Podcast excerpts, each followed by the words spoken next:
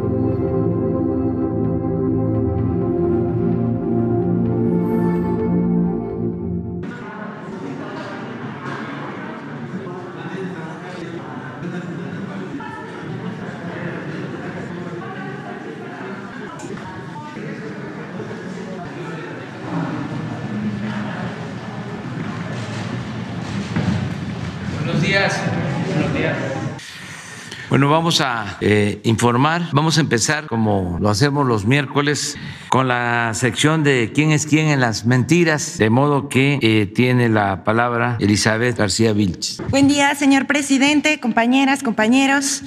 Eh, hoy traemos dos notas. Eh, queremos hacer, más bien traemos una nota y el reforzamiento de una alerta. Como un servicio a la comunidad, compartimos información que sirve para evitar el uso de medicamentos que carecen de permisos sanitarios. El 8 de diciembre, la Comisión Federal para la Protección contra Riesgos Sanitarios alertó que el fármaco llamado pantoprazol, utilizado para el reflujo, carece de licencia sanitaria y aviso de funcionamiento, por lo que se recomienda suspender su uso de inmediato y acudir al médico. Este fármaco es elaborado por un laboratorio fantasma llamado Medcena, por lo que se procedió a ilegalizar cualquier medicamento de esta empresa. Para que tengan cuidado y suspendan de inmediato el uso de pantoprazol. Siguiente, por favor. Es falso que CONACIT se niega a dialogar con los estudiantes del CIDE. Múltiples medios como Reforma, El Universal, Animal Político, La Silla Rota o Milenio han difundido que el CONACIT se niega a dialogar con la comunidad estudiantil e incluso que los estudiantes han sido plantados cinco veces y hasta comparan con el movimiento estudiantil de 1968. Esto es completamente falso. La directora general de CONACYT ha mediado en el conflicto interno del CIDE y ha insistido en el diálogo con los estudiantes. La primera reunión fue un éxito. El 7 de diciembre se llevó a cabo una reunión virtual entre la directora general del CONACYT y más de 40 estudiantes. Dialogaron de manera directa durante casi cuatro horas. Los estudiantes invitaron a la directora general a reunirse de nuevo, de manera presencial, el 10 de diciembre en el CIDE. La idea era instalar el diálogo y abrir la escuela, tomada desde el 29 de noviembre. Pues pusieron, pusieron como condición que la titular del CONACYT firmara una carta de no represalias, que ella les envió firmada el 9 de diciembre. Los voceros de los estudiantes cancelaron la segunda reunión acordada en el CIDE. La comisión de estudiantes no acudió a la reunión preparatoria y sin previo aviso se trasladaron al CONACIT y montaron una mesa en la vía. El sábado 15, la directora general del CONACIT volvió a hacer un tercer llamado al diálogo con los estudiantes. Les propuso reunirse el lunes 17 en el CIDE. Los voceros de los estudiantes condicionaron esta reunión a la firma de la renuncia del director general del CIDE, lo cual rompe el principio de confianza de un diálogo incondicional. De nuevo, sin previo aviso y de manera unilateral, establecieron una mesa del diálogo distinta al, eh, al, al CIDE. El CONACIT ha insistido en estar dispuesto a intermediar y coadyuvar de manera directa a la atención de las demandas de los estudiantes del CIDE. Y bueno, hasta aquí la información. Solamente queremos dejarles una reflexión. El 30 de junio de este año nació el Quién es quién en las mentiras de la semana, un espacio concebido por la Presidencia de la República para exponer falsedades, infundios, injurias, calumnias, desinformación y noticias falsas que circulan en medios de comunicación y redes sociales sociales. A casi medio año de distancia, el quién es quién en las noticias de la semana, eh, en las mentiras de la semana, perdón, ha buscado ser un instrumento al servicio del pueblo para acabar con las perversas campañas de propaganda negra y combatir la falsedad. Las mentiras en las que incurren comunicadores profesionales que añoran los años en los que se les indicaba qué decir a cambio de jugosas prebendas oficiales. Hoy ya no es así. Esto ya cambió. Muchas gracias, señor presidente. Quedó pendiente. Luego una compañera. Dos, tres, cuatro, cinco. Muy buenos días, presidente eh, Hans Salazar de Noticiero en Redes. Buenos días a encargada de la sección que últimamente ha sido eh, pues enfoque de como no tunden el tema de la sección, pues se meten en otro tipo de aspectos. Creo que el tema de tener nuevos eh, cuadros pues es, es positivo. Yo sí lo quiero expresar, aunque algunos compañeros se incomoden, creo que sí es importante. presidente, yo quisiera preguntar primeramente el, el, punto a propósito de lo que se ha publicado con la Sierra de San Miguelito en el área natural protegida. Eh, eh, se, abordó la problemática también aquí eh, de otra área natural protegida federal decretada por el general Lázaro Cárdenas al Parque Nacional Los Remedios, aquí en el Valle de México. Uno de los pocos pulmones que tenemos en el Valle. A ocho décadas de existencia ha perdido más de 80% de su territorio y además se encuentra en varios sitios históricos adyacentes. Ya Sedatu tiene un proyecto de rescate para esta área que elaboró el municipio de Naucalpan, que por cierto pues viene concluyendo ya su periodo y ahorita voy a eh, puntualizar a qué me refiero con este punto. El INA también se dice dispuesto a apoyar en lo relativo a los sitios históricos, pero es indispensable que Semarnat, quien tiene la jurisdicción de todas las eh, áreas naturales protegidas federales, sea quien tome la batuta. Sin embargo, eh, no se ha tenido respuesta, desafortunadamente. Aquí ya se ha expuesto este punto con usted y quisiera yo preguntarle si se puede también retomar junto con todo este tipo de acciones como la Sierra de San Miguelito el tema de esta área eh, del Valle de México con la Semarnat que se pudiera estar involucrando de manera similar, presidente.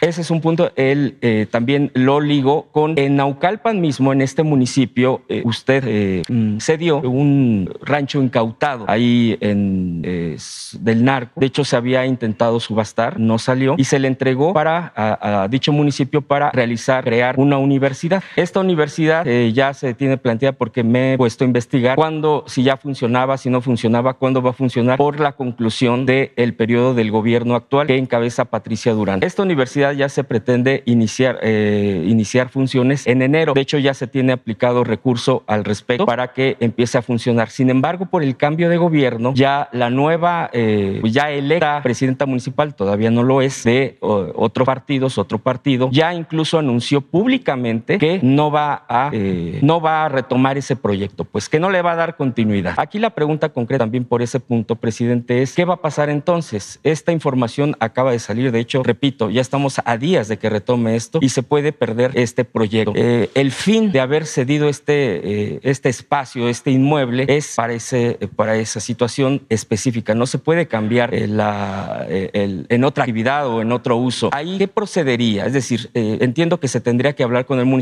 pero ya ha dicho la presidenta municipal que no lo va a hacer. ¿Habría la posibilidad de que el propio gobierno federal o incluso el gobierno estatal retomen esta responsabilidad para que la universidad sea una realidad, presidente? Y sobre lo de los remedios. Bueno, vamos a, pedirle a la secretaria de Medio Ambiente, eh, a María Luisa Albores, que vea cómo está la situación de esta área natural de los remedios, que se revise el caso y que nos dé un informe. Lo que ayer se dio a conocer es de que ya se publicó el decreto para convertir en área natural protegida, la Sierra de San Miguelito. Esto es en San Luis Potosí. Lo que tú estás planteando es en Naucalpan. Así es. Sí, del Estado de México. Vamos a, pedirle a María Luisa que nos presente un informe acerca de lo del terreno para la escuela. Pues vamos a, a solicitarle a la Secretaría de Educación Pública, a la maestra Delfina, que entre en comunicación con la presidenta municipal electa para eh, ver si ese es su propósito, el de no darle continuidad al programa de la universidad. Si es así, pues la federación podría hacerse cargo para que funcione la universidad. En el sistema de universidades Benito Juárez, Raquel Sosa podría este, participar este, y hacerse cargo de la universidad. Si le significa al gobierno municipal una inversión que esté fuera de su alcance, pues nosotros podríamos hacernos cargo de nuevo, o sea, que el terreno regrese a la federación y hacernos cargo de la universidad universidad. Eso es lo que vamos a, este, a explorar. sí, a explorar. Y le vamos a pedir a la maestra Delfín que hable con la presidenta municipal. Eh, presidente, mi segundo planteamiento es respecto a el que se ha ido, qué tanto avance hay para eh, lo que fue eh, los trabajadores de luz y fuerza del centro y, de, y del Instituto Nacional de Energías Limpias, que aquí también, bueno, eléctricas, de energía, pues, que planteamos, bueno, que se ha planteado, porque hay varios compañeros que han planteado este tema y que usted dijo que se está ya explorando una pues, solución porque hay también conflictos internos.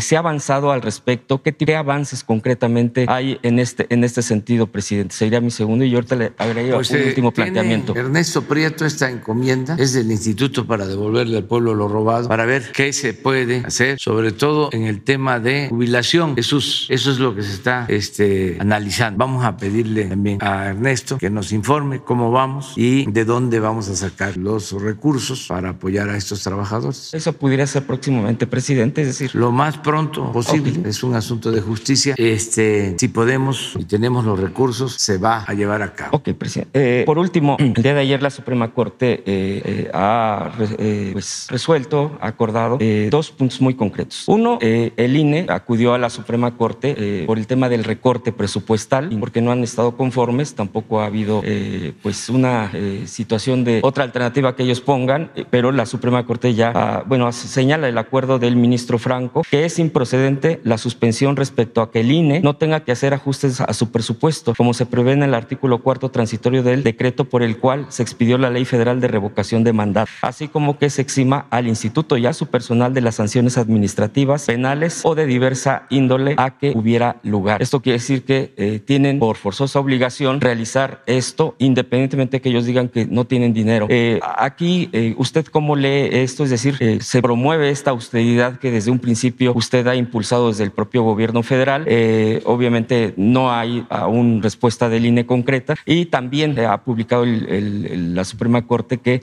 se tienen que transparentar pues lo que se le ha denominado ¿no? el término de obras blindadas, el blindaje de las obras, que usted ya aquí eh, este, ha aclarado que es un acuerdo, que no es un decreto, pero que se tiene que transparentar. No, por así entendido, no se refiere a que eh, pues eh, haga, haya algún otro cambio, es decir, el tema de los amparos, que es precisamente por la que también se ha dado este tipo de acuerdo, pero dice se tiene que transparentar, se tiene que eh, proceder al respecto porque el INAI se inconformó al respecto. También quisiera yo preguntarle qué reacción tiene usted ante esta ante esta postura de la Suprema Corte. Pues las dos este, resoluciones de la Corte son buenas, las dos. Primero decide, resuelve que se tiene que hacer la consulta para el día 10 de abril. Es la revocación del mandato. Se tienen que instalar casillas y se le va a preguntar a la gente si quiere que continúe en la presidencia de la República, quien ya saben ustedes, o que renuncie. Si quieren que yo continúe en la presidencia o que renuncie. Eso es lo que se va a decidir. Y es un precedente histórico. Independientemente del resultado, es dejar sentadas las bases para que sea una realidad la democracia participativa, que quede establecido de que el pueblo pone y el pueblo quita. Es histórico. Entonces, eso es lo que la Corte eh, está permitiendo. Es un avance porque nos ha costado mucho,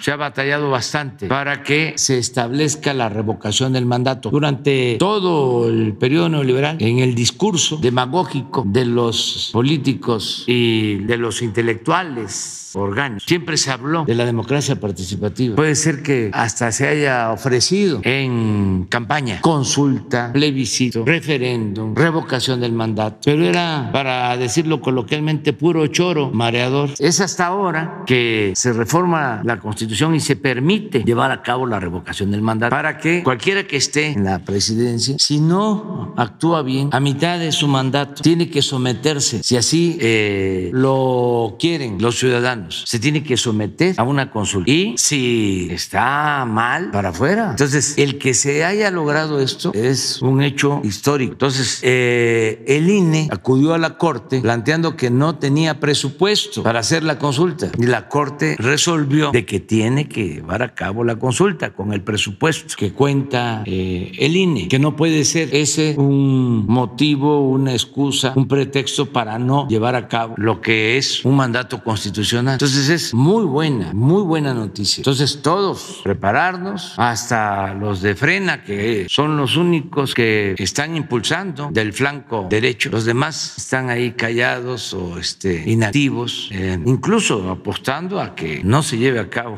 la revocación del mandato. Me refiero al bloque conservador de partidos. Esos no quieren. En una de esas van a llamar a no votar. Imagínense la antidemocracia al descubierto. En cambio, Frena, este, sí, está recogiendo firmas para que este, me quiten de la presidencia. Pero eso es, no hace falta este, la violencia, todo. Por la vía pacífica, legal, democrática. Pero eso es muy importante para nuestra generación y para los que vienen detrás de nosotros, nuestros hijos, nuestros nietos, es dejar ese presente. La otra buena noticia, pues es que la Corte también resuelve de que es válido el acuerdo que emití, que di a conocer, y que solamente tengo que, o tenemos como gobierno, que eh, presentar los informes para que haya transparencia, que siempre dijimos que se iba a hacer así, no era un asunto de transparencia, no era ocultar información, sino era para poder avanzar, simplificar los trámites. Entonces, este, fueron muy buenas eh, decisiones de la Corte el día de ayer, porque queda el acuerdo vigente para este, no detenernos en trámites, incluso trámites impuestos por las mismas dependencias del gobierno, porque este acuerdo lo firmé para este, que camine el elefante y que no nos detengamos. Entonces, los este, adversarios primero plantearon de que lo que queríamos era ocultar información y eso no es cierto, este, es mentira, nunca fue ese el propósito. Entonces, ahora la Corte dice adelante con el acuerdo o no impide el acuerdo, pero tenemos que presentar información, pues es nuestra responsabilidad. Además, es una convicción. Entendemos que la transparencia es una regla de oro de la democracia y no venimos aquí a ocultar nada. Queremos que la vida pública sea cada vez más pública. Pero ese acuerdo llevó a que se hablara hasta de un golpe de Estado. Hasta también por eso tenemos que estar alegres, porque ya si la Corte resolvió de que este, hay que informar y hay que transparentar las acciones del gobierno, pues ya este, tenemos que estar contentos de que ya no hubo golpe de Estado. Se evitó el golpe de Estado. Este,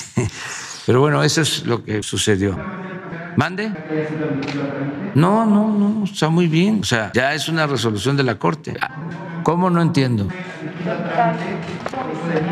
Ah, sí, sí, pero no hay ningún problema, ningún problema. Este, es que últimamente, ya lo hemos dicho aquí, eh, están magnificando las cosas en la desesperación. Todos los que se dedicaban a aplaudirle al régimen, simulando de que eran opositores o que eran independientes o que eran de la sociedad civil, están quedando eh, al descubierto, se están quitando la máscara. Ayer veía yo a una eh, joven que decía, bueno, no sé si sea joven, pero ya para mí todos son jóvenes, este, decía la foto de, se llama el perfil, ¿no? Lo que ponen para, para identificarse en el Face, su foto de perfil, ¿sí? dice, eh, es cuando este, se inició una marcha de Cecilia, de Morelos a la ciudad. Qué este, engaño tan grande, ¿cómo me equivoqué? Y eh, hay otro, búsquenlo, de un Mendieta, que dice, él, él eh, es, este, creo que nacido en España, sí, dice, cuando llegué a México, es interesante, o sea, porque esto muestra cómo están cambiando las cosas. Pero recapitulando, la señora Dresser dice, golpe de Estado, con el acuerdo.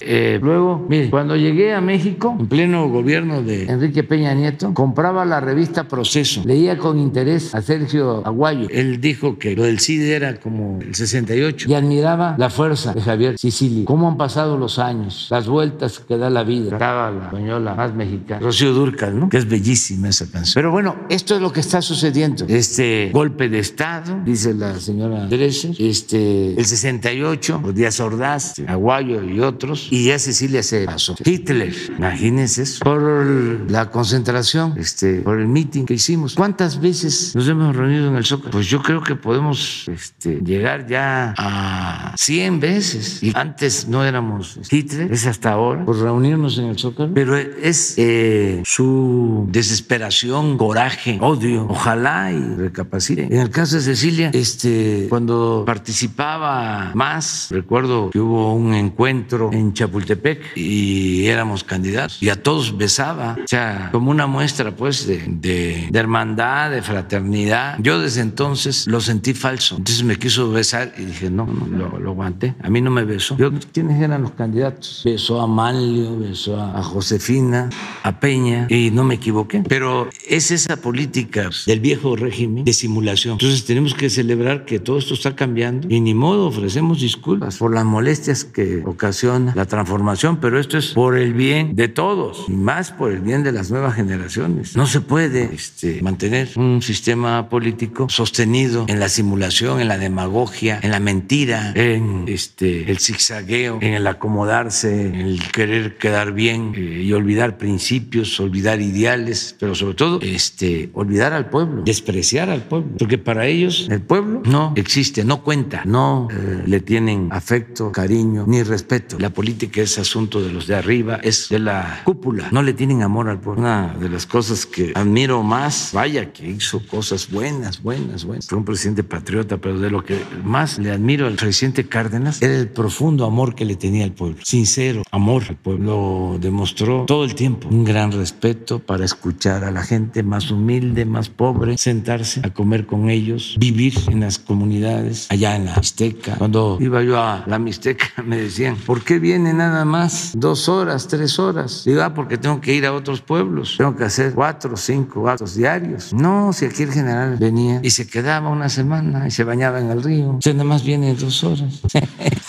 Este, pero eso es. Entonces, todos ellos, pura academia, pura teoría, sin práctica. Entonces, este, eso es lo que está sucediendo. Buenos días, presidente Judith Sánchez Reyes, corresponsal de imagen del Golfo de Veracruz. Eh, en el sur de, de, Veracruz hemos constatado mediante los anuncios que se han hecho y de un mayor movimiento económico la gradual reactivación a través de las inversiones en los complejos petroquímicos de la Cangrejera, Morelos y Pajaritos. Sin embargo, existen representantes de sindicatos afiliados al Consejo Autónomo de Trabajadores y Empleados de México, el CATEM, y la CTM, quienes al momento de identificar a una empresa contratista que empieza a laborar o que empieza a introducir equipo, maquinaria, insumos y demás, de inmediato abordan a los trabajadores para imponerles condiciones que van desde una cuota mensual en efectivo de manera onerosa a contratar eh, trabajadores exclusivamente de su sindicato con sueldos y prestaciones pues que están fuera de la normatividad y de la realidad laboral. Eh, los amenazan con, eh, si no aceptan estas condiciones les impedirán el ingreso al personal justamente a estos eh, complejos ya referidos, acción que realizan todos los días sin que nadie intervenga. Esto lo tenemos documentado con fotografías de las tarjetas que entregan estos representantes de sindicatos a los contratistas y de cómo detienen a, a las unidades en los alrededores de los complejos. Preguntarle, presidente, si usted tenía conocimiento de esto y eh, usted ha señalado, bueno, pues que hay que evitar la corrupción y sobre todo esta cultura del moche. ¿Qué acciones eh, concretas se puede realizar eh, desde el gobierno federal, ya sea a través de la Secretaría del Trabajo, de, Pemex, de incluso de la propia Fiscalía General de la República, pues para evitar este tipo de extorsiones que además de bueno de que impactan el asunto laboral, pues también em, demoran el avance de las obras de rehabilitación y sobre todo pues desalientan las inversiones en el sur de Veracruz. Sí, es este una práctica em, pues eh, indebida, ilegal, porril que tiene que ver con los sindicatos charros, con líderes charros que extorsionan. Esto eh, se padece, desgraciadamente, ya no mucho, porque hemos ido avanzando en eliminar estas prácticas eh, ilegales de chantaje a empresas y a los mismos trabajadores. Se pelean entre sindicatos los contratos o este, ponen condiciones a las empresas constructoras. Me tienes que este, dar tanto o este, yo te vendo la grava, aunque no sea de la calidad que se necesite. Eso, en efecto, lo enfrentamos allá en el Istmo, la construcción del transísmico. No se podía trabajar. Además, este, asaltaban, robaban maquinaria, equipo. Ahora ya está la Guardia Nacional y ya se puede trabajar. Pero era eh, terrible lo que sucedía en Oaxaca. Además, este, armados con equipos o grupos de choque. Bueno, aquí mismo, en el aeropuerto de Texcoco, tenían el control completo de la obra. No solo este, se encargaban del transporte del material, sino compraban los cerros.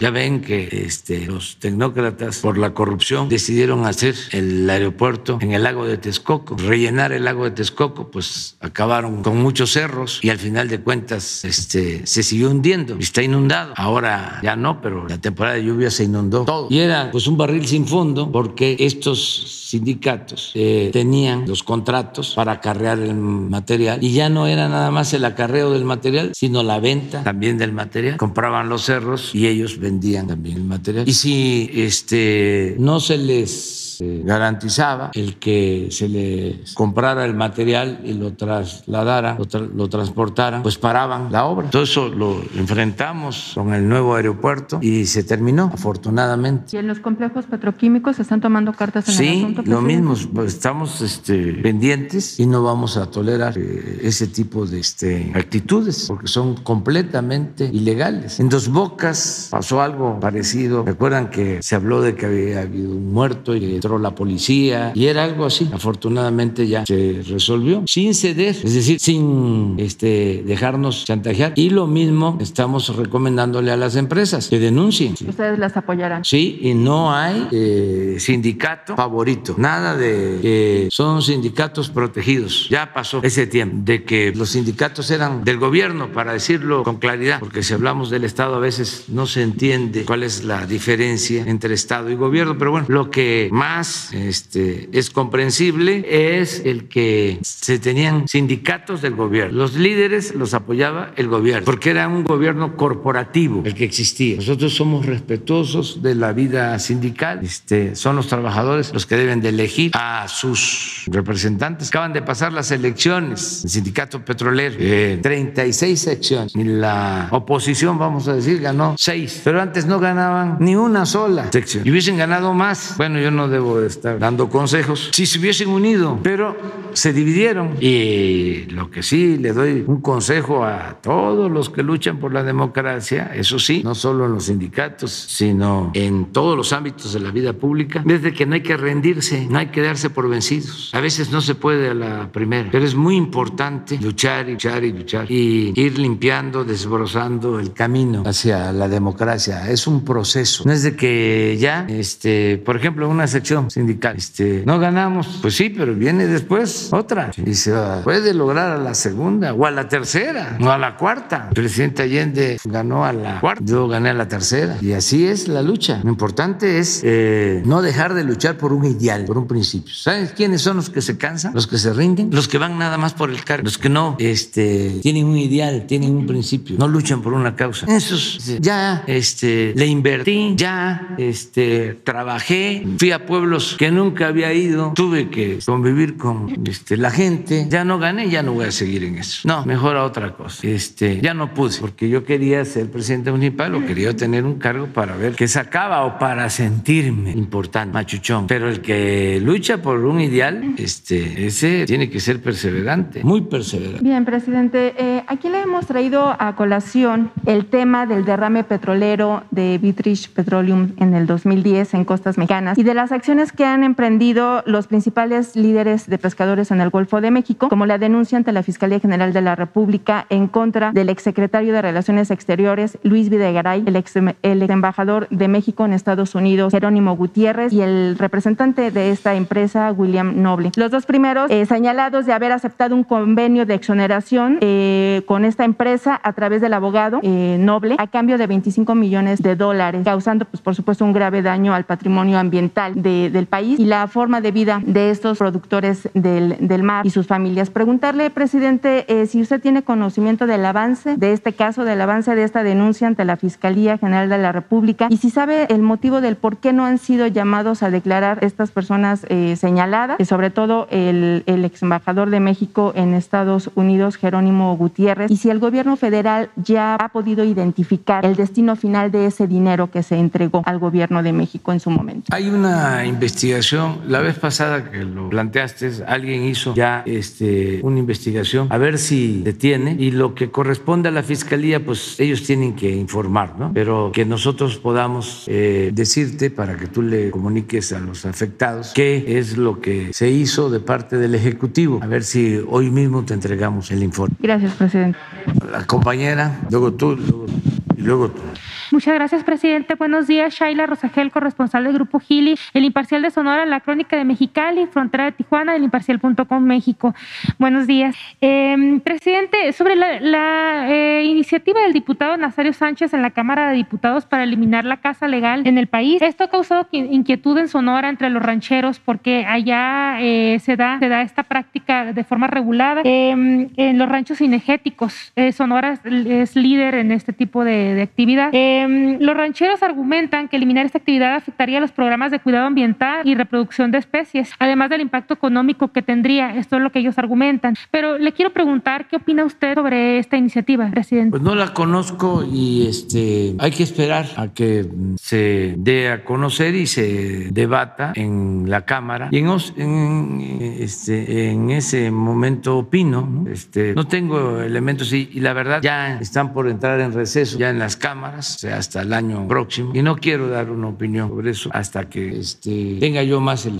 Muchas gracias, presidente. En un segundo, eh, en una segunda pregunta, eh, preguntarle sobre los resultados de la estrategia de seguridad en Sonora, porque la, la violencia sigue, pues sigue imparable por allá. Eh, Cajeme se reportan más de 650 homicidios en lo que va del año y ayer hubo cuatro asesinatos, entre ellos eh, una mujer. Entonces, preguntarle que, cómo va esta estrategia, qué, qué resultados le han compartido. Pues estamos este, atendiendo eh, el problema de la violencia en Sonora, como en otros estados. Lamentablemente, hay nueve estados donde eh, hay más violencia y eh, homicidios. Y entre esos nueve estados está Sonora y estamos este, llevando a cabo ahí un trabajo este, especial. Hoy en la mañana, o sea, temprano, después de la reunión de seguridad, me informó el almirante Ojeda que va para allá, a Cajeme precisamente. Tienen reunión con el gobernador este, por los hechos violentos recientes en Guaymas, va este, al sur de Sonora. Y vamos a continuar. Yo voy a regresar. Este, de los nueve estados, visitamos ocho. Nos quedó Sonora porque acabamos de estar, pero yo creo que para enero estoy allá. Para Sobre eh, este tema en particular. ¿En enero estaría en Cajeme o estaría en Hermosillo? Eh,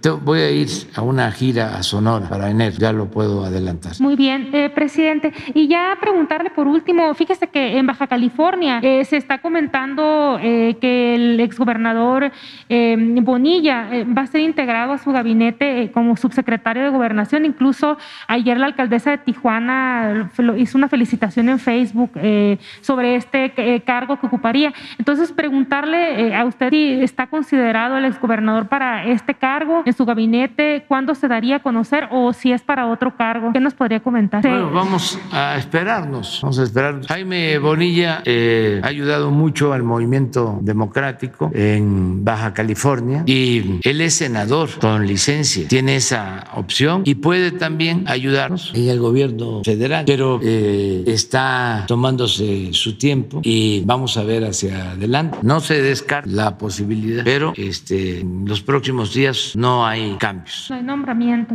Eh, nada más para puntualizar, la gira que haría a Sonora será por la cuestión de seguridad o también verá otros temas como los series o no sé. Otros temas, planeado. o sea, voy a aprovechar para lo de seguridad y eh, quiero ir eh, con los series eh, y quiero ir también a la sierra, a las comunidades de la sierra. Ese es el propósito que tengo. Me invitaron a ir a Nacosari, va a ser después, porque acabo de estar hace relativamente poco en Cananea, pero quiero ir a los a ver a los series y este a Yécora, por allá, este, y eh, a Guaymas por lo de la violencia. Muy buenos días, presidente. Muy buenos días a todos. Mi nombre es Miguel Velázquez, soy reportero del periódico Publimetro y eh, le quiero realizar la siguiente, el siguiente planteamiento, presidente. La semana pasada ocurrió el lamentable y trágico hecho eh, de Chapa de Corzo en Chiapas, donde al menos 55 migrantes perdieron la vida y un centenar resultaron heridos. Y quiero hablar de algo relacionado con esto, presidente. Esta tragedia sacó a flote un grave problema que existe en nuestras carreteras, que son los accidentes de tránsito que involucran a tráileres y a camiones, autobuses, etcétera. Eh, presidente, en este sentido, eh, pues este tema de los accidentes no debe quedar como un accidente más y ya. Eh, con bastante frecuencia vemos y escuchamos videos de cómo es, en estos choques pues mueren decenas de personas que, bueno, son inocentes en todo sentido. En este sentido, presidente, Publimetro realizó una investigación donde los conductores nos explicaron algunos puntos, por ejemplo, que deben trabajar durante pues largos periodos, a veces hasta de 48 horas manejando y que en este sentido algunos manteniendo el anonimato nos dijeron que han llegado a consumir sustancias, eh, pues algunas medicinas controladas y algunas pues drogas ilegales eh, totalmente para aguantar estas largas jornadas de trabajo. También denunciaron que muchos de estos este, autobuses o muchos de estos trailers pues ya pasaron su vida útil y son unidades obsoletas y aún así pues los tienen en circulación. Presidente, eh, pues además de las condiciones laborales de los conductores, también es un tema de la infraestructura de las carreteras, el estado, las señalizaciones de las mismas y por supuesto también un tema de seguridad, pues, desde la vigilancia de los límites de velocidad, pero pues también el crimen, el uso que el crimen organizado le da a estos vehículos, porque pues no es la primera vez que decenas o incluso cientos de personas, migrantes en, algunos casos, pues mueren en las cajas de estos tráileres. Presidente, yo quiero preguntarle desde el gobierno federal qué se está haciendo para atender este problema y también preguntarle, presidente, qué falta por hacer o qué acciones a lo mejor hay que corregir eh, para atender esta situación. Bueno, estamos este, cuidando a los migrantes para que no se sufran estos lamentables accidentes. Se están deteniendo camiones, trailers. Aquí ya se dio a conocer de cómo en los últimos tres meses se han rescatado, porque esa es la palabra, a migrantes que se trasladaban en trailers, así como el trailer que este, se volcó, donde perdieron la vida lamentablemente estos migrantes hermanos centroamericanos. Este, estamos constantemente, no sé si puedan sacar las imágenes de cómo se rescató primero a 600 y luego a 200 y estos los últimos, eh, los últimos tiempos. Eh, en este caso, pues eh, no pasó por ningún retén, contrario a lo que dijeron de manera irresponsable, pero ya ni este, quejarse es bueno. No, yo creo que sí, hay que quejarse siempre. Este, el Reforma, el Universal, todos estos pasquines que eh, sostuvieron de que este tráiler que se volcó no pasó, no, al contrario, que pasó por varios retenes este, de migración y de la Guardia Nacional y no fue cierto. Pero no vamos aquí a estar este, todos los días, y es una vez a la semana nada más, este, contestando mentiras, porque este, sí estamos haciendo lo que nos corresponde, tanto la Guardia Nacional como Migración, cuidando. Pero hay uno, bueno, esto sí, pero hay otro, a ver si, sí, que tiene hasta este, este, cómo está adaptado. Entonces, todo esto lo hemos hecho. Y hay otro donde son dos cajas. Antes, desgraciadamente, este, este trailer que se voló no pasó por un retén. Y tenemos este, retenes en distintas partes. No sé si lo tengan. Eh, es fotográfico y se está haciendo la investigación por tu pregunta. ¿sí? Eh, a los dueños está eh, presentada la denuncia. Además, se sigue de oficio. Es un asunto penal y la fiscalía atrajo caso. Esto, mira. Presidente, por supuesto que este es un tema muy importante, pero también me gustaría preguntarle eh, los otros accidentes donde se ven involucrados. Ah, no, en general se pues, está procurando que no haya este excesos de velocidad, que los eh, eh, choferes estén en buen estado. ¿Se, Este, estarían realizando auditorías a las empresas sí, para aquí conocer se han su hecho capacidad? denuncias sobre eso y se está actuando. Incluso se hizo una denuncia sobre el cambio del personal de la Secretaría de Comunicaciones y Transporte que tiene esa responsabilidad de estar verificando la situación de los choferes. Estamos haciendo todo lo que corresponde. Y por ejemplo, en el caso de la Secretaría del Trabajo, está revisando eh, pues la capacitación y, y las condiciones laborales de, de los conductores, porque como le comentaba, muchos nos mencionan que tienen que aventarse jornadas eh, muy extensas manejando y bueno, el cansancio y además los, lo Pues que este, utilizan para combatir el se cansancio. presentan las denuncias, eh, se hace la investigación y se actúa. La diferencia ahora con los otros gobiernos es de que no hay influyentismo, no hay impunidad para nadie. Antes, cuando la reforma se dedicaba a obedecer y a callar como los vasallos, había impunidad. Entonces todo era influyentismo. Ahora no, ahora se castiga a quienes eh, cometen un delito, se castiga a corruptos y no solo a funcionarios menores. No se permite la corrupción arriba. Ya no está Salinas gobernando México, que fue el que este, apoyó al Reforma y por eso el Reforma apoya a Salinas. Ya ni siquiera está el salinismo como política, que se mantuvo durante mucho tiempo. Se fue Salinas, pero quedó el salinismo. Ya no, ya no existe eso. Entonces estamos haciendo todos un esfuerzo, todos los servidores públicos, para cumplir con nuestra responsabilidad. Presidente, y en este sentido, eh, ¿podría eh, presentarse en este, en este espacio un informe específicamente sobre estas acciones que Sí. se están realizando? Porque cuando comentábamos el tema, eh, y como en algunos otros temas también sucede, muchas veces nos dicen, ah, es que eso ha pasado de toda la vida, es que eso ha pasado No, no, siempre". no, no. Pero precisamente porque ya no son las cosas como antes, ya no tiene que seguir Podemos informar, podemos informar. La Secretaría de Comunicaciones puede informar sobre lo que estás planteando. Y las demás secretarías involucradas, porque por ejemplo, Sí. la Guardia Nacional eh, hace un informe muy detallado de lo que está sucediendo en las carreteras, pero más allá de las cuestiones viales, ¿no? ¿Qué son las acciones que están realizando? Sí, la Guardia Nacional. El lunes próximo eh, nos corresponde eh, informar sobre seguridad, como lo hacemos cada mes. Entonces le voy a eh, pedir al eh, general Bucio que hable sobre esto. Porque la mejor manera de enfrentar la política de calumnias, de distorsiones, es informando. Les voy a poner un ejemplo. No tienes este, lo que publicó hoy para que vean el Universal o el Reforma, el que les guste, que es lo mismo. Pero pon el Universal. Este es el embajador. Mire, no me voy a meter con lo del embajador. Mire, corte da revés a AMLO en acuerdo que blinda ahora. Ese es el Universal. Entonces me preguntaste, ¿ya habías visto el Universal? No, es que son muy obvios. Entonces ya aclaramos. ¿Pero qué entiende? De que el acuerdo que presenté queda sin efecto. ¿O qué leen ustedes? Eso, ¿no? Pues no. Entonces, ¿cómo este, contrarrestamos toda esta guerra de noticias falsas? Informando. Por eso es muy buena la mañanera, porque nos permite estar informando. Claro, no podemos este, todo, porque son muchísimos los medios de información, no los articulistas. De 100, 95 en contra. Así está. Entonces, imagínense eh, si nos dedicamos a estar eh, contestándoles. No, nosotros tenemos que confiar mucho en la gente. La gente sabe estamos haciendo todo lo que está de nuestra parte y este, no le vamos a fallar al pueblo. Por eso eh, no pueden y vamos a continuar. Pero sí, el lunes eh, eh, el general Bucio va a informar sobre lo de las carreteras. Gracias, presidente. Y va a ser muy importante para, sobre todo, saber las acciones preventivas y no, e- no esperar ese informe hasta que suceda una desgracia otra vez, porque seguramente en algún momento puede volver a ocurrir. Sí. Presidente, Yo eh, sobre esto también decirles que hay constancia aquí de que siempre estuve eh, planteando, siempre he estado planteando de que es mejor mantener a los migrantes en el sur el traslado por todos los riesgos que corren. Siempre lo he dicho y claro, este, siempre he dicho, eh, lo puedo probar, de que lo mejor es atender a la gente donde vive, de que tienen que haber programas de desarrollo en Centroamérica.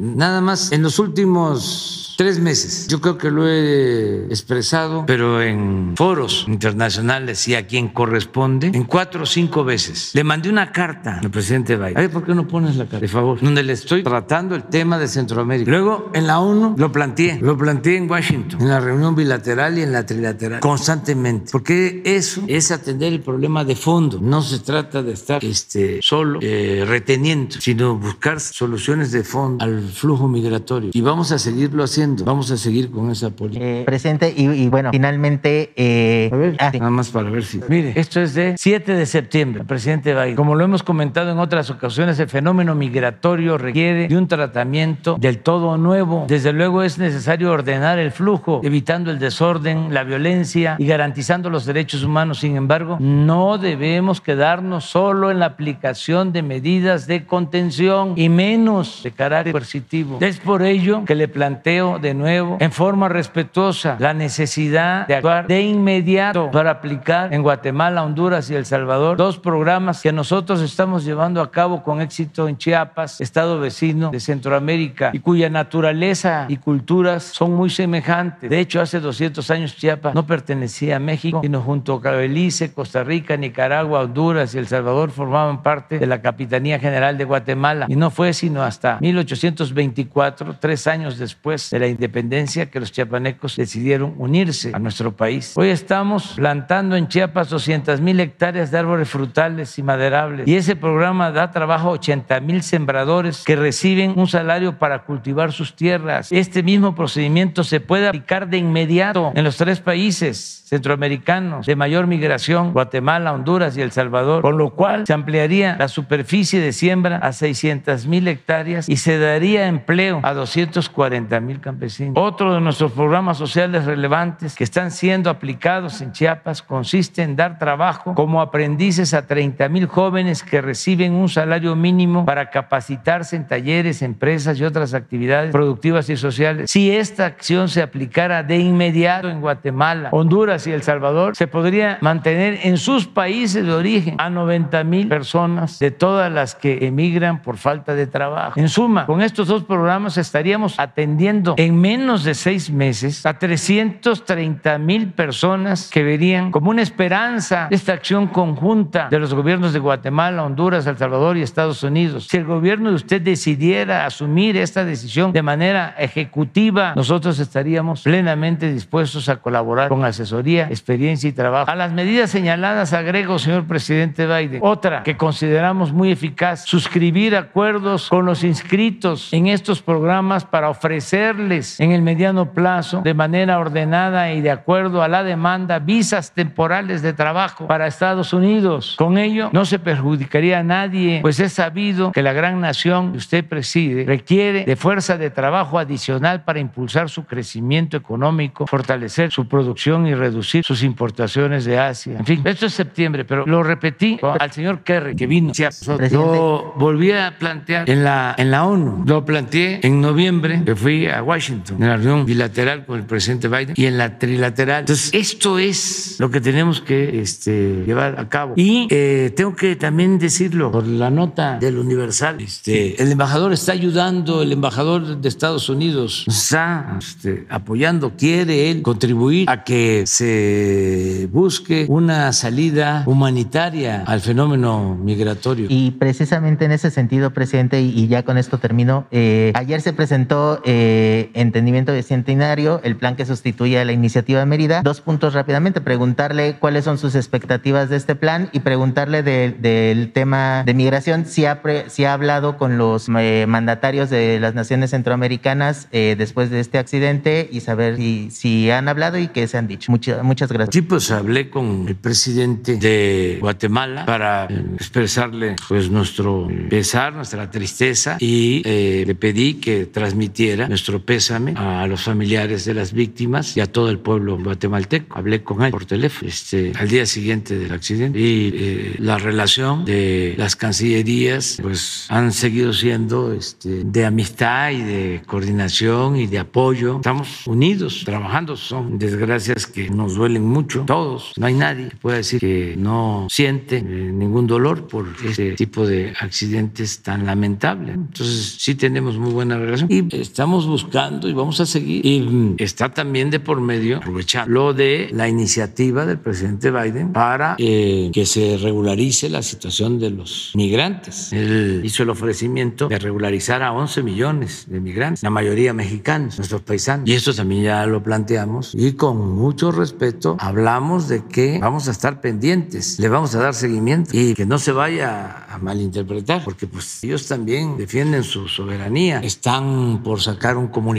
de urgencia eh, señalando el daño que ocasiona el fentanilo a sus jóvenes, este es un problema que es este grave porque pierden la vida muchos jóvenes con estas drogas eh, y están haciendo señalamientos en contra de eh, jefes de bandas de delincuentes mexicanos. Están por este, sacar una resolución condenando a estas personas, a los que ellos consideran que son los que este, promueven el tráfico de estas drogas. Entonces, este, así como ellos plantean eso, nosotros también, con todo respeto, pues en el caso migratorio, este, vamos también en su momento a pronunciarnos y casi les puedo decir de que si eh, un partido de los dos que hay en Estados Unidos vota en contra de la regularización de nuestros paisanos, pues este, vamos a manifestarnos para que nuestros paisanos no apoyen a ese partido, porque no se puede apoyar a los que están en contra de los mexicanos y en contra de México, respetuosamente. Si los dos partidos apoyan esta iniciativa, pues que los ciudadanos este, apoyen a los dos. Si este, ninguno de los partidos apoya, pues hay que decirle también a los paisanos de qué sirve si no eh, nos están tomando en cuenta, si no nos respetan. Este, hay que eh, participar y no es nada nuevo ni extraño.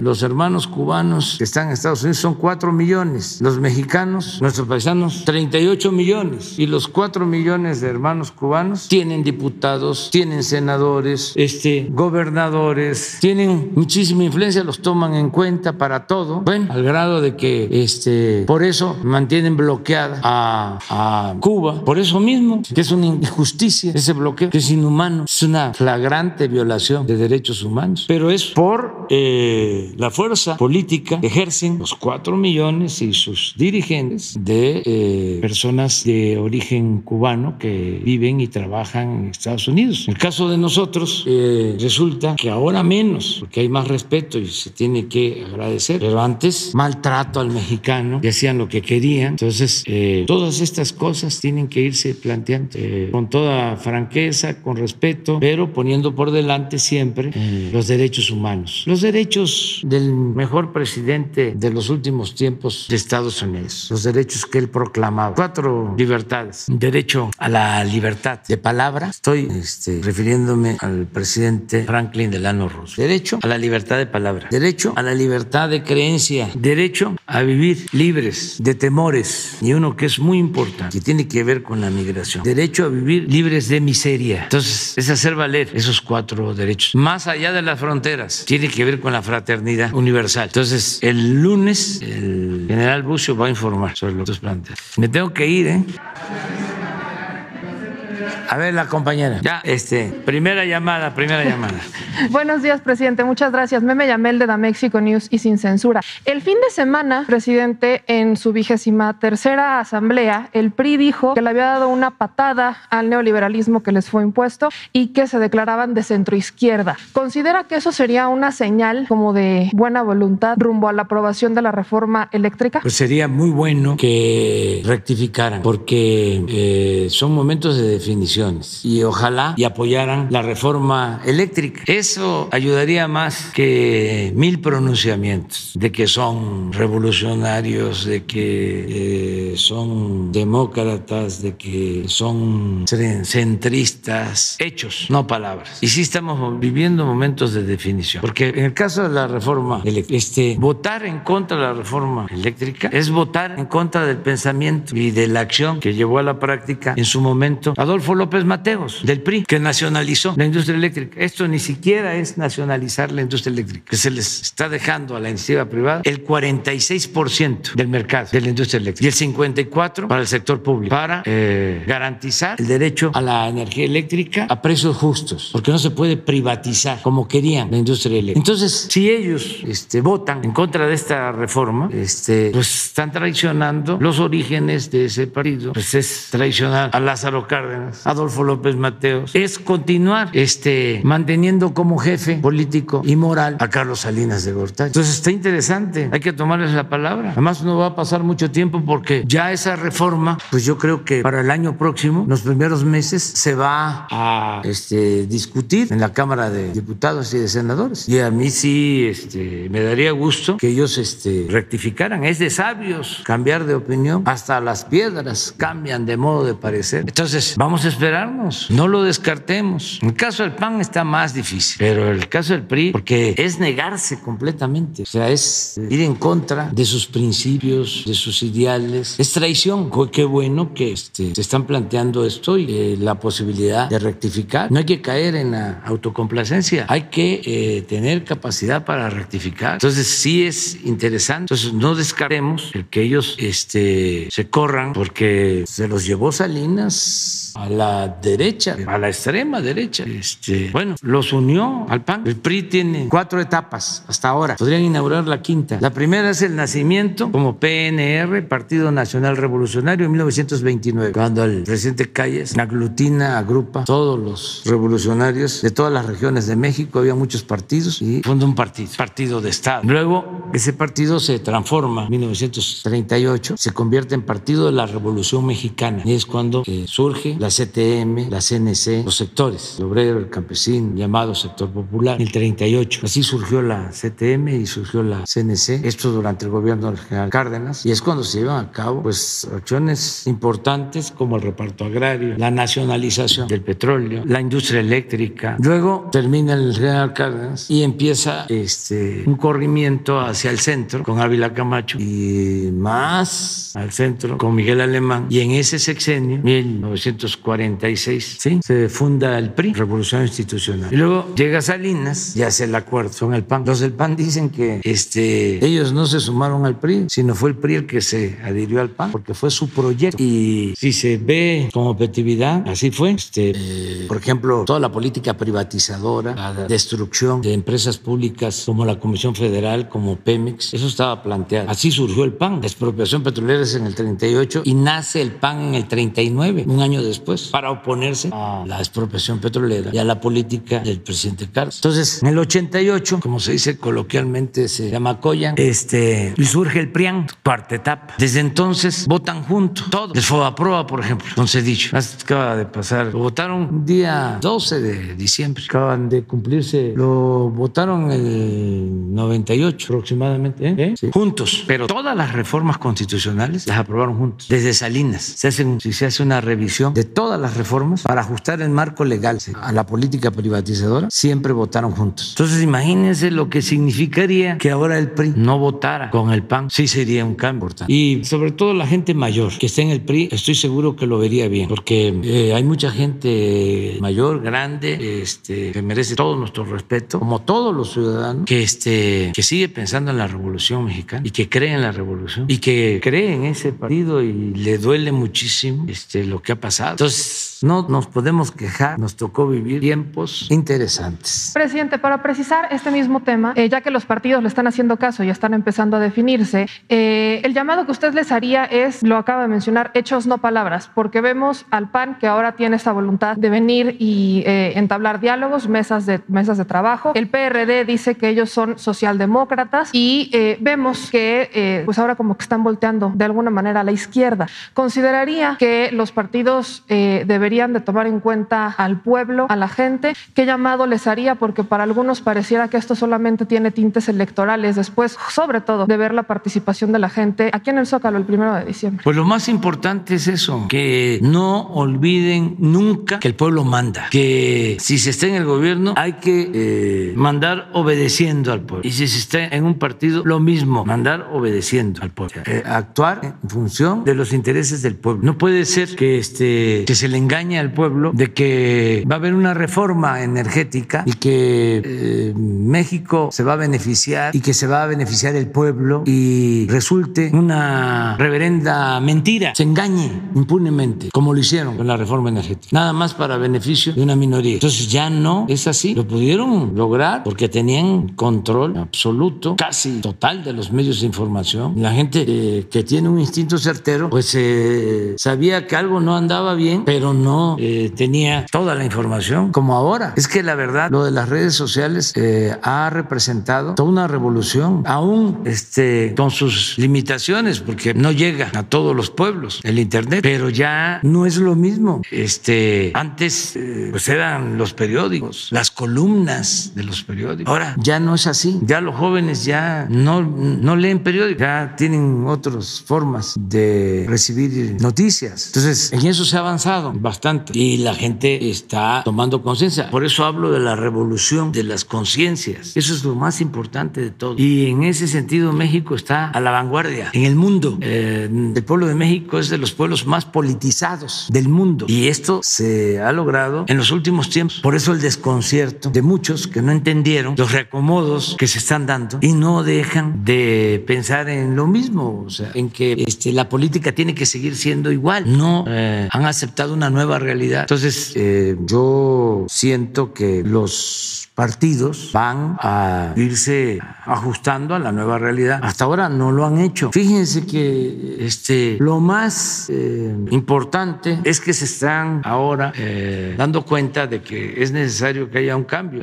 hace poco leía yo, veía yo en el Face, alguien que decía, es increíble que los partidos ya estén eh, revisando sus procedimientos y que los intelectuales orgánicos y los este, articulistas no quieran cambiar, porque de una u otra forma el hecho de que eh, el PAN busque el diálogo, ¿no? Pues es un avance. Esto del PRI, hasta lo del PRD, que este, se atreven a decir que ya no son de izquierda, sino van a ser la socialdemocracia. Pues es ya este, ir buscando, ¿no? Su sitio y posicionándose, pero en el terreno de los intelectuales orgánicos o este, en esa esfera no se ve que quieran entender que ya este, es distinto. Pero en fin, repito, no nos debemos de quejar, son momentos muy importantes que estamos viviendo para bien. Además, todo esto lo estamos haciendo de manera pacífica y yo por eso siempre mi respeto a los opositores, a los adversarios, porque pueden hasta insultar. Está mal, porque debe de haber urbanidad política. Pero bueno, si insultan, no hay problema. Este, lo que estaría mal es este, la violencia, eso sí. Por eso hay que seguir abriendo los cauces democráticos, no cerrarlos. Esto de la revocación del mandato, tú no estás de acuerdo con tu gobernante, participa y puedes, junto con muchos otros que piensan como tú, puedes removerlo, puedes cambiarlo. Este, no a la violencia. La vía democrática es lo mejor. Presidente, en un segundo tema, eh, también relacionado con la reforma energética, una de las consecuencias de esta reforma de la que poco se habla tiene que ver con cómo desplazaron a empresas mexicanas y pequeñas con tal de darle contratos a empresas extranjeras y grandes. Uno de estos casos eh, ya le habrían, ya, se lo habrían ya se lo habrían presentado.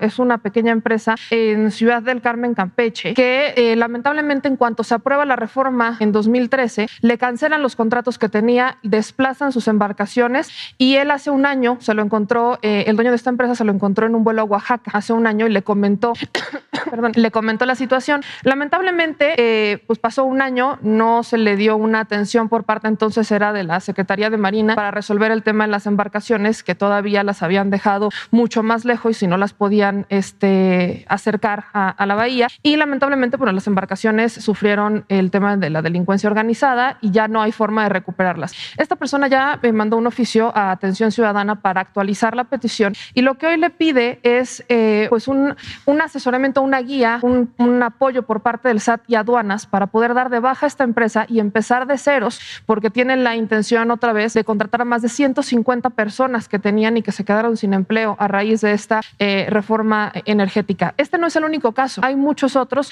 ¿Qué se puede hacer con ellos? Se, habrán, se podrán hablar de mesas de trabajo entre el SAT, aduanas, eh, la Secretaría de Marina, la Secretaría de Energía, para que puedan ellos, empresas mexicanas y pequeñas, retomar este, eh, la producción? Sí, este, se ve con Raquel Buenrostro y hay mucho trabajo en el sureste, mucho trabajo. Se está invirtiendo este, y hay trabajo en puertos porque se está este, continuando con las exploraciones, se están perforando pozos, se está reactivando toda la actividad petrolera y sí hay este, oportunidades de trabajo. Ahora, eh, una de las quejas, no quejas, sino uno de los eh, planteamientos que están haciendo las empresas constructoras en el sureste es que ya empezó a escasear la fuerza de trabajo, porque hay este, muchas posibilidades. Imagínense, en Dos Bocas deben de estar trabajando de 25 a 30 mil trabajadores. En Dos Bocas. Hoy hay 25 mil, si no es que más, directos, más todos los indirectos. Y el tren Maya lo mismo, eh, y se está reactivando el turismo, y por lo mismo eh, eh, se está demandando fuerza de trabajo en Quintana Roo. Entonces,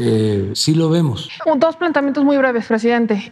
los, hay 12.500 trabajadores de Altos Hornos de México que, bueno, desde la venta en los 90, vienen cuestionando si se les va a pagar el 5% que se les prometió en ese momento con la venta de Altos Hornos de México. Ellos están alegando que actualmente, bueno, se les deberían más de 31 millones este, a estos 12.500 empleados, aproximadamente 50 mil pesos a cada uno. Ya fueron con la Secretaría de Economía, ya fueron también con la Cámara de Diputados y los están mandando de un lado a otro. La pregunta que ellos hacen es si con los pagos de, eh, de Alonso Ancira se podría abonar o se les podría pagar a estos empleados o qué se puede hacer? Porque, bueno, llevan años este, pidiendo este 5% y algo que... Pues vaya. Pues que lo vean legalmente, ¿no? Para ver si tienen el derecho. Eh, es importante decirles que los 200 millones de dólares que se comprometió a devolver el señor Ansira ya entregó 50 millones de dólares y esos 200 millones de dólares se van a utilizar para eh, rehabilitar y producir fertilizantes que van a beneficiar a un millón de productores del campo, campesinos este, pobres, que van a recibir de manera gratuita su fertilizante.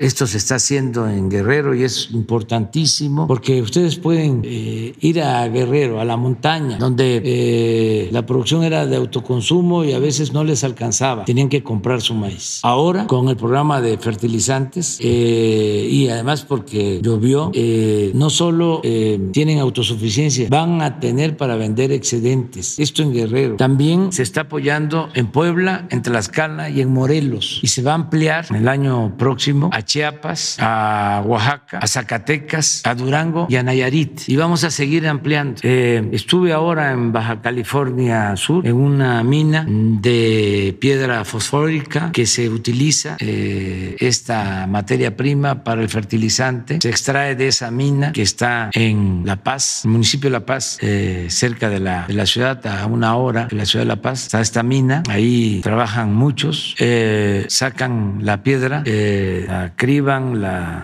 limpian y un porcentaje la embarcan a eh, las plantas que se tienen en Lázaro Cárdenas, Michoacán, y ahí eh, se este, produce este, materia prima para el fertilizante Lázaro Cárdenas. Bueno, esas plantas las compraron este, también eh, de manera indebida porque están convertidas en chatar. Se van a rehabilitar porque no queremos vender nada de bienes del Estado, nada. Al contrario, estamos comprando este, bienes. Por ejemplo, la compra de la refinería de Shell en Texas, comprar para México, no vender bienes. Entonces eh, se optó por rehabilitar esta planta y ese dinero de Ansira va a ser con ese propósito este, para tener los fertilizantes. De todas maneras hay que ver cómo está el asunto de los trabajadores y si legalmente les corresponde, pues se tiene que este, eh, pagar y decirles con mucha claridad si tienen derecho, no tienen derecho y ya dejar eh, de que anden de una oficina a otra, ¿no?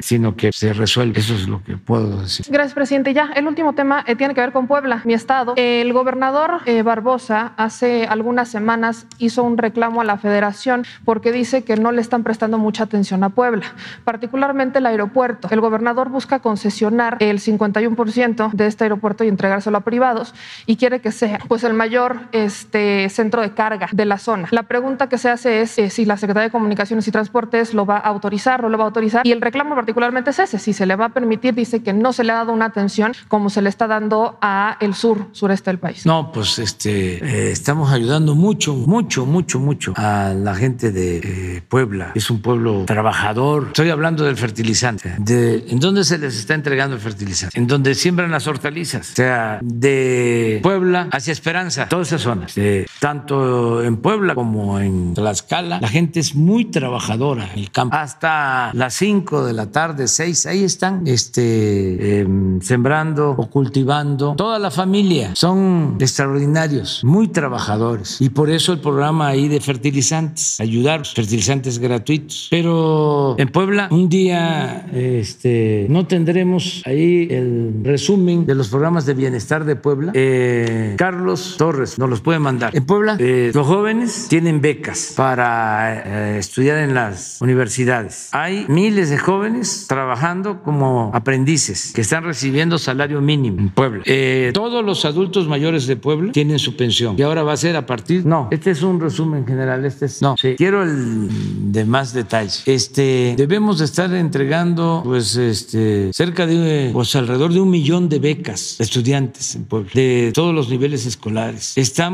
aplicando el programa Sembrando Vida en Puebla. La escuela es nuestra. Tengo eh, casos de sociedades de padres de familia, de madres de familia de Puebla, que reciben su este, presupuesto para mejorar la escuela y ellos eh, aportan su trabajo y eh, llevan la piedra al lomo, en burro, hasta las partes más altas y ahí construyen el aula que necesitan y hasta les sobran recursos con el programa de la escuela es nuestra y créditos a la palabra y muchas eh, cosas de apoyo. Ahora, ahora lo vamos a ver. Eh, yo creo que lo del aeropuerto es cosa de que se vea con comunicaciones. Eh, aquí está. Es que aprovechar también, ¿no? Para informar, porque es lo mismo. Miren, en Puebla, sí, nada más que quiero ver si es municipio o es el Estado. Sí, es el Estado. Sí, así, aquí sí, es el, es el Estado. Miren, jóvenes, 16 mil, 14 mil 743 jóvenes están como aprendices, recibiendo 4 mil 310 pesos, que es el salario mínimo. Ya para el año próximo ya va a ser más mensuales de aprendices. Estos son universitarios de familias pobres, 30 mil 324, 4 mil 800 bimestrales. Estos son media, bachillerato, 231 mil de bachillerato. De primaria, por familia, 348 mil becas. Estas son universidades en Puebla, cinco nuevas universidades públicas del sistema Benito Juárez. La escuela es nuestra. Miren, 3.321 escuelas han recibido su presupuesto de manera directa. Claro, en total son 9.488. Hacia allá vamos. Pensión adultos mayores, 404 mil adultos mayores. Y esto va a aumentar porque ya es a partir de los 65 y hay un incremento para el año próximo del 20% de la pensión. Pásale. Niñas, niños con discapacidad, 64 mil 855 niñas y niños con pensión. Y va a aumentar la pensión y aquí estamos con Miguel Barbosa eh, buscando un acuerdo porque se entrega esta pensión a niñas, niños y adolescentes hasta los 29 años, pero de 29 a 64 las personas con discapacidad no tienen apoyo. Y ahora lo que vamos a este, conseguir con los gobernadores es que de 29 a 64 también se dé el apoyo y que la mitad del financiamiento de 29 a 64 lo aporten los estados y la otra mitad la federación para que sea universal, que en nuestro país todos los discapacitados tengan su pensión. Luego, estas son estancias infantiles, 24.344 niñas y niños, es de madres solteras que reciben también su beca. Pesca, pues es muy poquito, son 98 pescadores. Producción para el bienestar, sí, son 129.512 productores que reciben este, directamente su apoyo. Estos son los precios de garantía que se este, pagan a productores.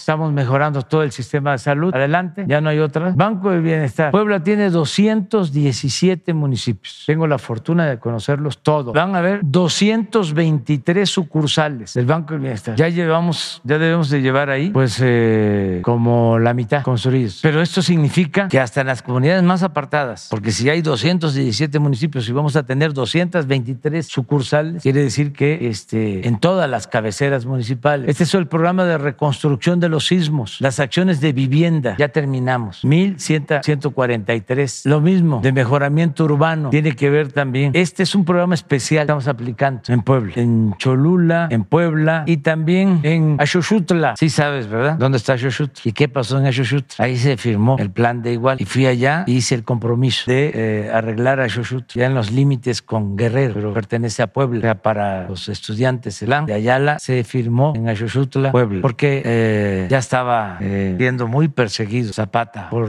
Huerta y entonces corredor de Morelos hacia Puebla y Guerrero se movía. Entonces en un jacal ahí se firmó en Axoxutla el plan de Ayala y firmó primero este, Emiliano Zapata y salió porque estaban afuera los otros jefes revolucionarios campesinos. Salió y les dijo, el que no tenga miedo que pase a firmar. Bueno, pero ya vamos a seguir. Tandas para el bienestar, crédito a la palabra. Esto nada más fue para los que tienen trabajadores inscritos en el Seguro Social por lo de la pandemia. 913 créditos. Sembrando vida, 16.849 sembradores que reciben un jornal por cultivar sus tierras. Fertilizantes, 23.929 productores. Y van a ser más. Ya este lo pasamos. Ya es en general. Bájale más la otra hoja, la otra, la otra. No hay otra. Hay otra más. Esto significa en total esa, esa es la Miren, este es un dato. Puebla tiene 1.713 viviendas, ¿eh? con una población de 6 millones 583 mil habitantes. Pero son 1.713 viviendas. Miren cuántos beneficiarios nada más de los programas de bienestar. Un millón trescientos mil y 1.713 viviendas. ¿Qué significa esto? Que es muy probable que más del 70% de los hogares de Puebla reciba un apoyo, un, cuando menos. Esto nunca se había este, llevado a cabo en Puebla. Entonces, pero no solo es Puebla, así está todo el país. Eh, eh, es un poco también este, contestar la pregunta del por qué la gente apoya a nuestro gobierno. Es esto, volvemos a lo mismo. Son hechos, no palabras. No hay una comunidad, un municipio, donde no, no llegue un apoyo. Entonces, y esto lo vamos a seguir haciendo y se va a reforzar porque esto es bienestar, pero también de ser humanismo es paz, es tranquilidad. Esto es lo que eh, resulta más eficaz para enfrentar la violencia.